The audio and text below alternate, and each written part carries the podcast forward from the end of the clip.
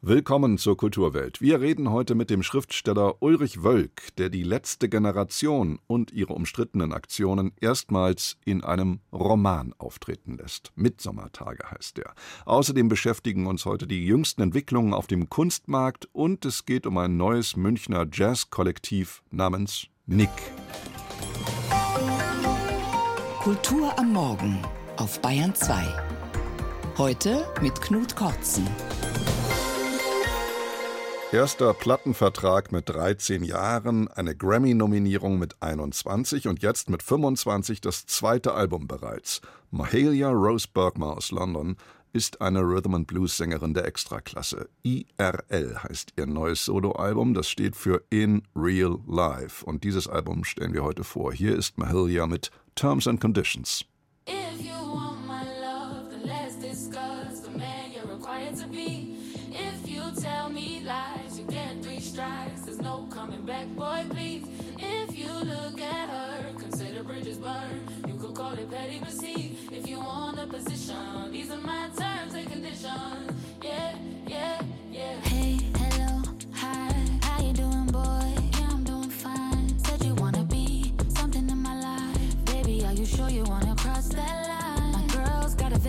Sie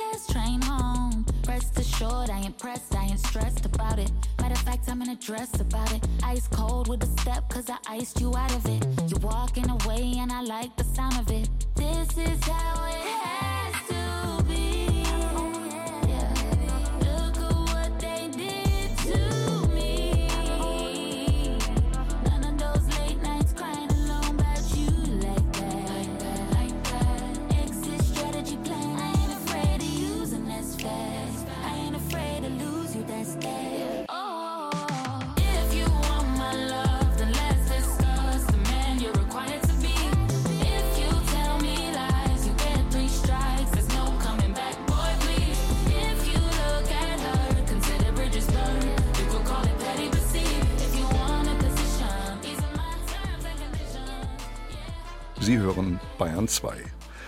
Der Roman, über den wir jetzt reden werden, ist so gegenwärtig wie kaum ein anderer. Er spielt in unserer von Corona, vom Krieg in der Ukraine und von Naturkatastrophen erschütterten Gegenwart. Im Sommer 2022 in Berlin, wo gerade die größte Hitzewelle seit Jahren herrscht. Mitsommertage nennt Ulrich Wölk seinen Roman, der von einer Ehekrise, vor allem aber von einem moralischen Dilemma erzählt. Und das eben vor dem Hintergrund aktueller Ereignisse. Denn es tobt nicht nur eine aufgeheizte Debatte um Energiepolitik in Deutschland in diesem Roman Mitsommertage, es sind auch Asphaltaktivisten unterwegs, die den Verkehr blockieren und Polizisten trennen dann Finger und Handballen dieser Klimakleber mit Spachtel und Speiseöl wieder vom Straßenbelag. Ich freue mich sehr, mit dem Schriftsteller Ulrich Wölk über sein Buch reden zu können. Guten Morgen, Herr Wölk. Guten Morgen. Herr Wölk, Sie sind einer der ersten, wenn nicht überhaupt der erste, der die Aktionen der letzten Generation in einem Werk der Fiktion auftauchen lässt. Die gibt's ja noch gar nicht so lange, die letzte Generation und diese Aktion, aber etwas daran muss Sie als Autor sofort interessiert und affiziert und vermutlich auch zu Ihrer Geschichte inspiriert haben. Was war das? Ja, die Idee zu der Geschichte ist eigentlich älter. Die geht, äh, sagen wir mal, auf die Jahre zurück, als Greta Thunberg mit der Fridays for Future Bewegung so ähm, doch weltweit ganz schnell, ich sage mal, Erfolg hatte. Das ist 2018, 19 gewesen. Und mich hat äh, das natürlich umgetrieben, weil ich äh, auch ein bisschen an unsere eigene, meine eigene Studentenzeit denken musste und dachte, naja, wir haben ja auch schon damals von Global Warming geredet und vom Ozonloch und irgendwie, jetzt sind wir 30 Jahre rum und auf einmal hat man so das Gefühl, man steht so auf der anderen Seite und dann kommt die Jugend und klagt einen an.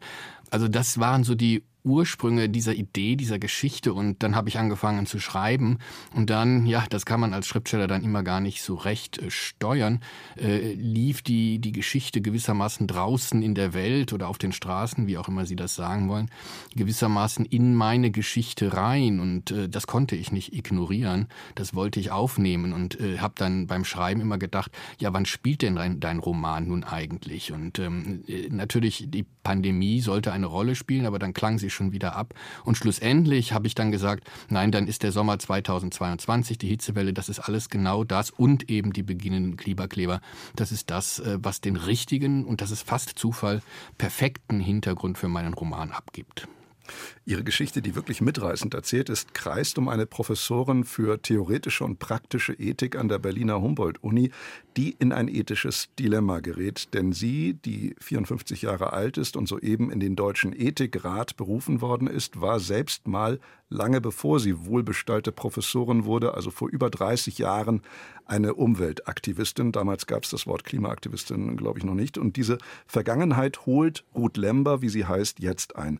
Was mögen Sie darüber verraten, ohne die Hörerinnen und Hörer um ihr Lesevergnügen zu bringen? Ja, also es knüpft ja an das an, was ich sagte. Also der Roman geht da in die Vergangenheit zurück, die ich äh, dann auch seinerzeit als Student miterlebt habe. Klimaaktivisten als solche haben wir uns nicht bezeichnet. Was damals ein großes Thema war, war natürlich die Atomkraft, überhaupt die Energieerzeugung. Das ist uns geblieben bis heute. Und naja, die Leiche im Keller meiner Protagonistin ist ein Anschlag, den sie verübt hat. Ich glaube, das kann man sagen, steht sogar auch im Klappentext drin. Sie hat äh, eben, äh, weil es damals äh, die Regel war, gegen Sachen Anschläge zu üben und man das für gerechtfertigt hielt, gab es so eine Zeit lang sehr viele Strommasten, die abgesägt worden sind. Und genau das macht meine Heldin mit einem damaligen Freund zusammen in den 80er Jahren. Und das taucht dann wieder auf, 30 Jahre später oder mehr als 30 Jahre später. Ja. Sie sind, Herr Wölk, 62 Jahre alt selbst und damit einer Generation angehörig, die stark von den 68ern noch geprägt ist. Das Thema ziviler Ungehorsam taucht immer wieder auf in Ihrem Roman, auch die Rechtmäßigkeit oder Unrechtmäßigkeit solcher Sabotageaktionen. Also das, was heute die Aktivisten von Ende Gelände als ihr Recht reklamieren, wenn sie in Tagebaue gehen und Maschinen beschädigen mhm. etwa.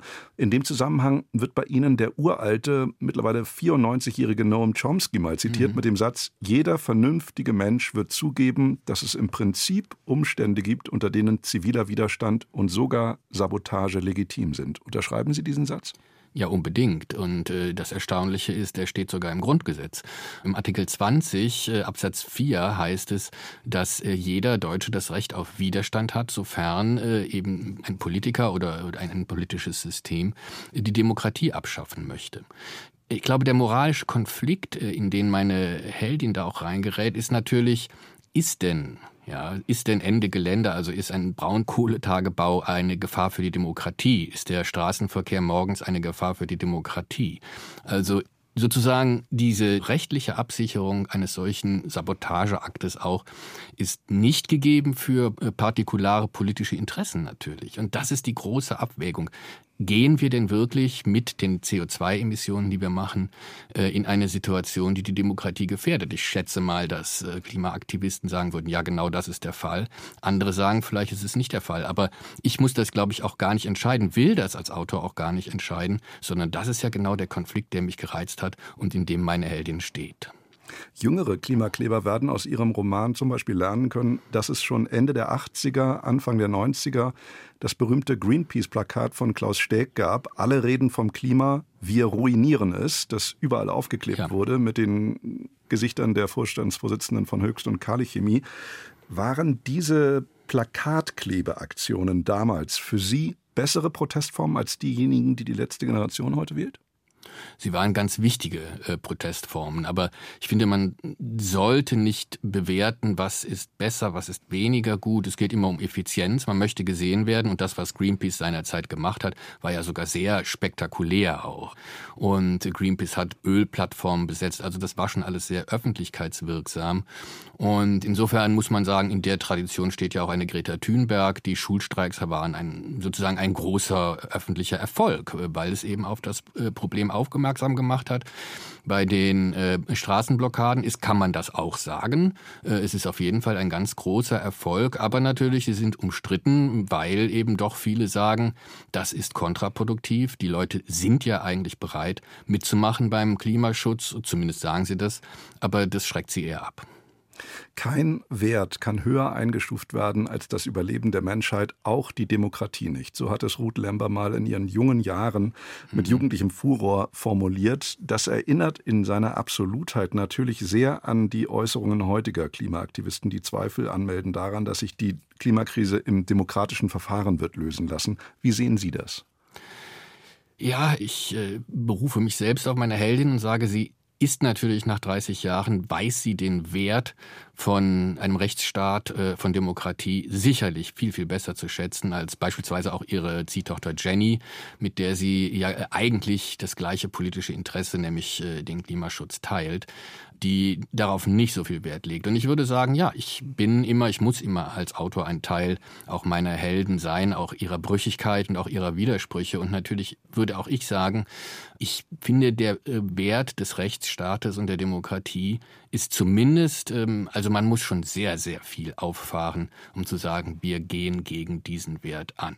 Und äh, die Gefahr, dass man irgendwann sagt, ähm, mein Ziel ist so absolut und so heilig und so anders nicht zu erreichen, dann muss ich eben die Demokratie beseitigen. Die finde ich zumindest, äh, auch wenn ich das jetzt nicht am Horizont sehe, aber die muss man immer mitdenken. In Ihrem Roman gibt es den schönen Ausdruck Einzelenthusiast. Ich bin sicher, dass ich nicht der einzige Enthusiast bin, was Ihr Buch betrifft. Ulrich Wölk ist der Verfasser des äußerst lesenswerten Romans Mitsommertage, erschienen soeben bei CH Beck für 25 Euro. Herr Wölk, ich danke Ihnen sehr für das Gespräch. Ich danke Ihnen.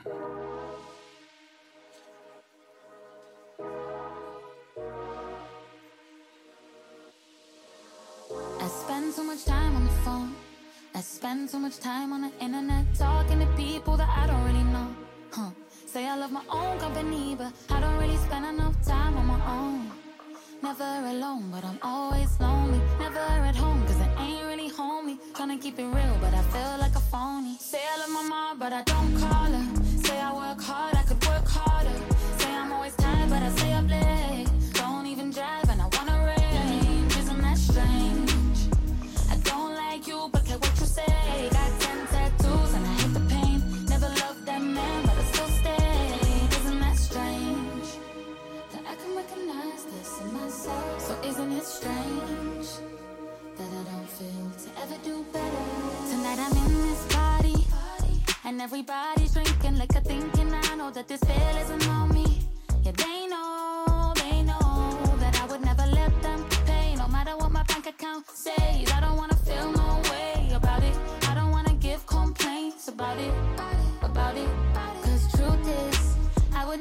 come to a place like this. There's a lot of other things that I miss. Yeah, I miss,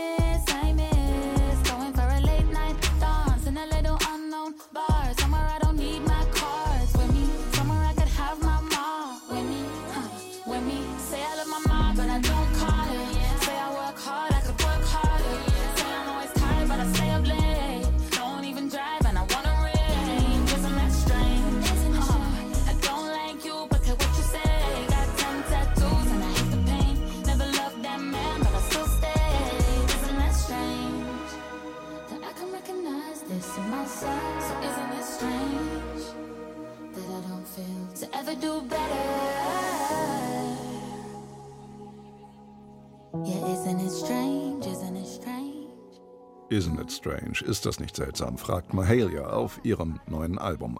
In der Münchner Fat Cat, dem von der freien Kunstszene seit kurzem zwischengenutzten Gasteig, hat unter anderem auch ein frisch zusammengekommenes Jazzkollektiv einen Probenraum bezogen. Die Jazzformation Nick Der Name mutet arabisch an, ist aber eigentlich nur die zweite Silbe von Munich. Welche Jazzerinnen und Jazzer Nick bilden, sagt Susanne Brandl. Man kennt sich, trifft sich immer mal wieder, spielt gemeinsam. Aber es gibt nicht den einen Ort der Münchner Jazzszene, wo Musiker und Publikum regelmäßig zusammenkommen und zusammenwachsen. Es gibt Locations, das ist die Unterfahrt, das ist der Bayerische Hof, das ist Jazzbar Vogler, das ist schwere Reiter. Und was wir so ein bisschen ergänzen wollen, ist eine niedrigschwellige Struktur, dass auch ein Interesse da ist bei jüngeren Generationen. Und dafür wäre es gut, Räume zu haben, die möglichst wenig so einen elitären Charakter ausstrahlen. Wo man in Wohnzimmeratmosphäre sich treffen kann und austauschen kann, Projekte ausprobieren kann, die jetzt noch nicht ganz ready für die große Bühne sind. So Luca Sambito und Fiona Gron vom neu gegründeten Nick-Kollektiv. Picknick nennen die acht studierten Jazz-Absolventinnen der Münchner Musikhochschule ihr erstes Format, mit dem sie in ihren Proberaum im Fat Cat im alten Gasteig einladen.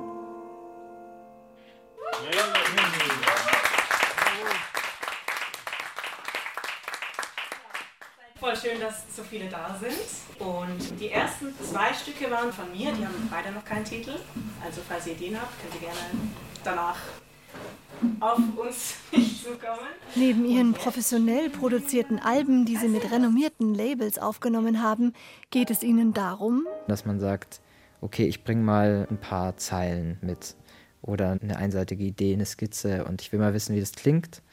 Und dadurch ist es wie so ein musikalischer Dialog, der entsteht, den wir auch irgendwie spannend finden, weil man sich so ein bisschen auch verwundbar macht. Man bringt was total Unvollendetes erstmal in den Raum und schaut, was da entstehen kann. Zusammen haben die acht Musiker und Musikerinnen vier Bands in unterschiedlicher Besetzung.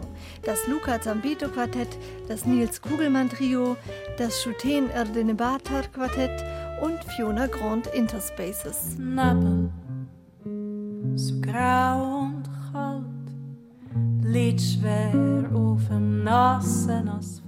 Sie machen sogenannten Contemporary Jazz, Musik mit Elementen freier Improvisation und Experimentierfreude, teilweise sehr rhythmisch mit groovigen Texturen, dann wieder sehr zart und filigran.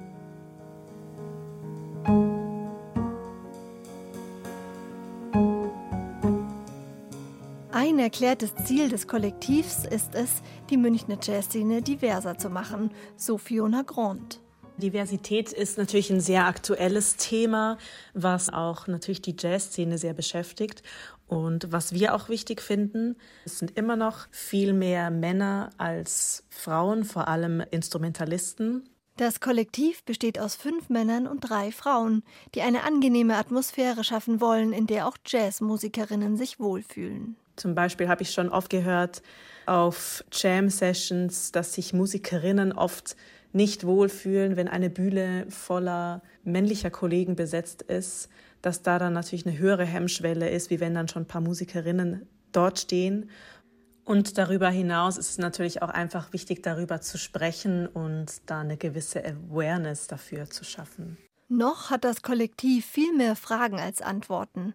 Die Künstlerinnen und Künstler sind selbst noch auf der Suche, was die Münchner Jazzszene eigentlich ausmacht. Wir kriegen natürlich auch nicht alles mit, aber die Idee ist, sich an einen runden Tisch zu setzen und mal gemeinsam zu schauen, wo wollen wir hin, was können wir zusammen erreichen und da einfach mal so einen Austausch anzustoßen. Und dieser Austausch wird heute Abend angestoßen, denn heute Abend sind Nick live im Münchner Heppel und Ettlich zu erleben. Vor kurzem veröffentlichte die Wirtschaftswoche ein Ranking über die zehn wertvollsten Kunstwerke der Welt. An erster Stelle stand das Ölgemälde Salvator Mundi, Erlöser der Welt von Leonardo da Vinci, vor sechs Jahren schon versteigert für die Rekordsumme von rund 450 Millionen Dollar. Solche Summen legen nahe, dass der Kunstmarkt nach wie vor boomt. Aber ist das so? Stefan Mikiska berichtet.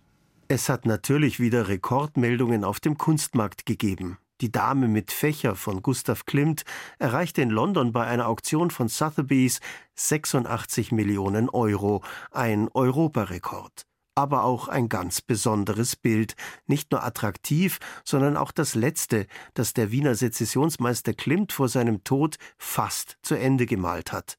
Am Sterbetag des Malers stand es noch auf der Staffelei. Die Vögel und Blüten im Hintergrund der dargestellten Frau erinnern stark an Muster aus der asiatischen Kunst, weshalb sich steinreiche Chinesen um das Kunstwerk duellierten. Rupert Keim, Chef des Münchner Auktionshauses Karl und Faber und Präsident des Bundesverbandes der deutschen Kunstversteigerer, bestätigt die weltweite Vernetzung des Kunstmarktes. Für uns war in dieser Saison auffällig, dass die Bieter aus den USA, Japan, Italien und Frankreich relativ betrachtet stärker vertreten waren als in den vergangenen Auktionen. Deutsche Bieter hielten sich im Vergleich dazu mehr zurück. Doch auch in Deutschland gab es erstaunlich viele Auktionserlöse in Millionenhöhe, wenn auch keinen neuen Rekord. Aber 6,4 Millionen Euro für ein Mädchen mit Zopf des blauen Reiters Alexei von Jawlensky können sich schon sehen lassen. Am ersten Auktionstag herrschte euphorische Stimmung beim Münchner Auktionshaus Ketterer. Weitere vier Gemälde gingen in den siebenstelligen Bereich. Doch das sind halt auch die Werke für die wirklich Reichen. Nikola Gräfin Keglewitsch, Senior Director bei Ketterer, analysiert. Durch unser internationales Angebot in der klassischen Moderne und der zeitgenössischen Kunst stammt mittlerweile die Mehrheit unserer Bieter aus dem Ausland. Wie bereits im Dezember 2022 war auch im Juni diesen Jahres fast ein Drittel unserer Kunden Erstkäufer. Das zeigt uns, dass Ketterer Kunst bei den internationalen Sammlern als Alternative gesehen wird, sowohl für den Verkauf als auch für den Kauf. Die Beginn der Rezession beeinflusst allerdings das Kaufverhalten unserer Kunden aus dem unternehmerischen Mittelstand. Das Wachstum des deutschen Auktionsmarktes der letzten Zeit geht insbesondere auf die höheren Umsätze im sechs- und siebenstelligen Bereich zurück. Häufig handelt es sich dann aber auch um ausländische Bieter. Rupert Keim vermisst also den heimischen Mittelstand in seinen Karl- und Faber-Auktionen. Genauso kann man auch die Tagesauktion mit Gegenwartskunst der sonst so fantastisch verlaufenden Ketterer Versteigerung beschreiben. Da gab es in München-Riem plötzlich ein ganz anderes Bild. Von über 130 Kunstwerken gingen fast die Hälfte zurück, weil sie ihre Schätzpreise nicht erreichten. Hier wurde die sogenannte Mittelware verhandelt, Kunstwerke von namhaften zeitgenössischen Künstlerinnen und Künstlern, die auf Werte zwischen 5.000 und 50.000 Euro taxiert worden waren. Was sieht man an diesem Unterschied zwischen den verschiedenen Auktionen im gleichen Haus? Robert Keim. Das sogenannte bildungsbürgerliche Sammeln nimmt ab. Damit meine ich, dass Kunden, die eher in rein akademischen Berufen beheimatet sind, aufgrund der allgemeinen Teuerung weniger Geld für den Kunstkauf zur Verfügung haben, es sei denn, sie haben geerbt. Uns hilft natürlich, dass wir den internationalen Markt ansprechen. Im internationalen Vergleich steht Deutschland mit seinem Energieengpass und der dadurch extrem hohen Inflationsrate, ich würde sagen, katastrophal da. Ganz im Gegenteil zu den Vereinigten Staaten von Amerika. Daher ist der niedrige Euro interessant für die amerikanischen Sammler, die damit andere ausbleibende Sammler ersetzen. Nikola Gräfin Keglewitsch vom Auktionshaus Ketterer. Aber auch der internationale Handel steckt zum Teil in Schwierigkeiten. Der Auktionsriese Christie's beklagt im ersten Halbjahr 2023 einen Umsatzverlust von enormen 23 Prozent im Vergleich zum Vorjahr. Für Robert Keim, den Präsidenten des Bundesverbandes Deutscher Kunstversteigerer, liegt für den deutschen Kunsthandel die größte Hoffnung im Auftauchen außergewöhnlicher Objekte. Wenn die deutschen Auktionshäuser es aber schaffen, Kunstwerke zu akquirieren, die für den internationalen Markt spannend sind, dann wird es auch in Zukunft ganz gut laufen. Zur Lage des Kunstmarkts war das ein Bericht von Stefan Mikiska. Die Hoffnung, ein kleines Stück vom Glück zu greifen, den amerikanischen Traum zu leben und statt vom Tellerwäscher vom Plüschtiersammler zum Millionär zu werden. Dieser fixen Idee waren Mitte der 90er Jahre unzählige Menschen verfallen. Auslöser war ein Trend, der rückblickend nur ungläubiges Kopfschütteln auslösen kann. Die sogenannten Beanie Babies kunterbunte und oft gar nicht mal so hübsche Kuscheltiere, die nur in limitierten Editionen auf den Markt kamen, hatten sich innerhalb kürzester Zeit vom Spielzeug zum Spekulationsobjekt gemausert. Wie es dazu kam, davon erzählt der Spielfilm The Beanie Bubble. Bettina Dunkel hat ihn sich angesehen.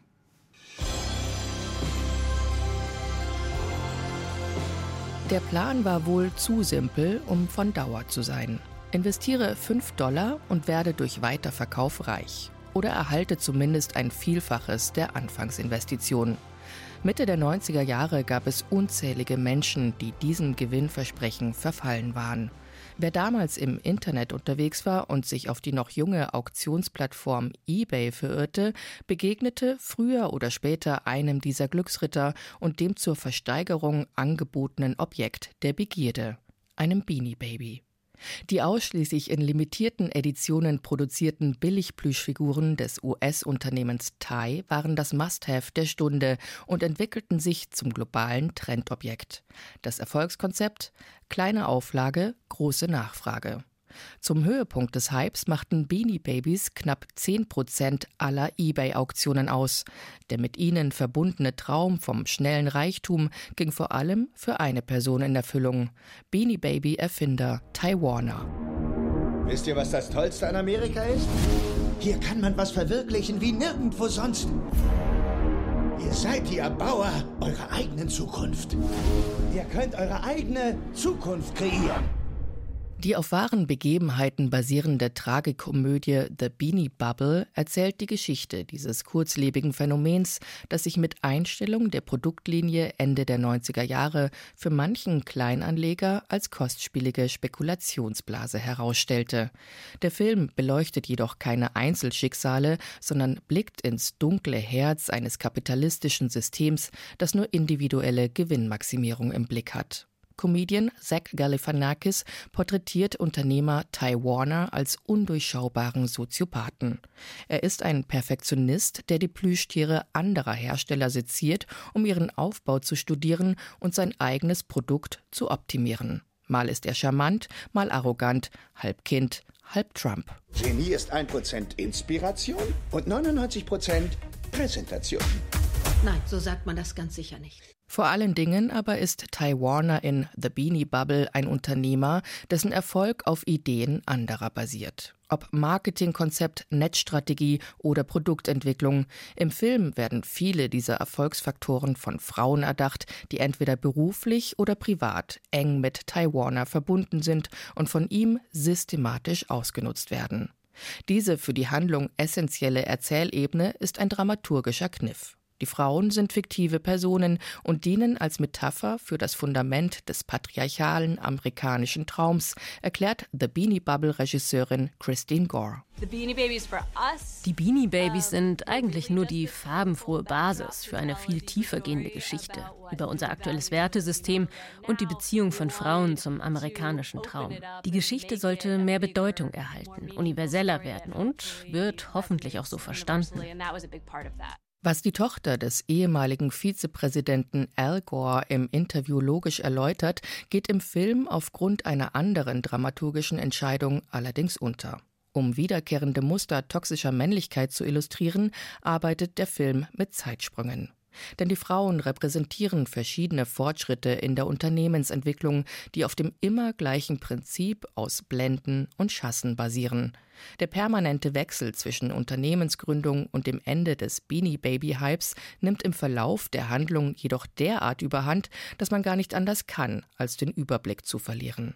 Auch wenn The Beanie Bubble visuell so bunt und federleicht komponiert ist wie die titelgebenden Plüschobjekte, in gewisser Hinsicht repräsentiert die Tragekomödie eine andere Version des amerikanischen Traums. Manche Ideen können noch so durchdacht und ambitioniert sein, zwingend erfolgreich sind sie deswegen noch lange nicht.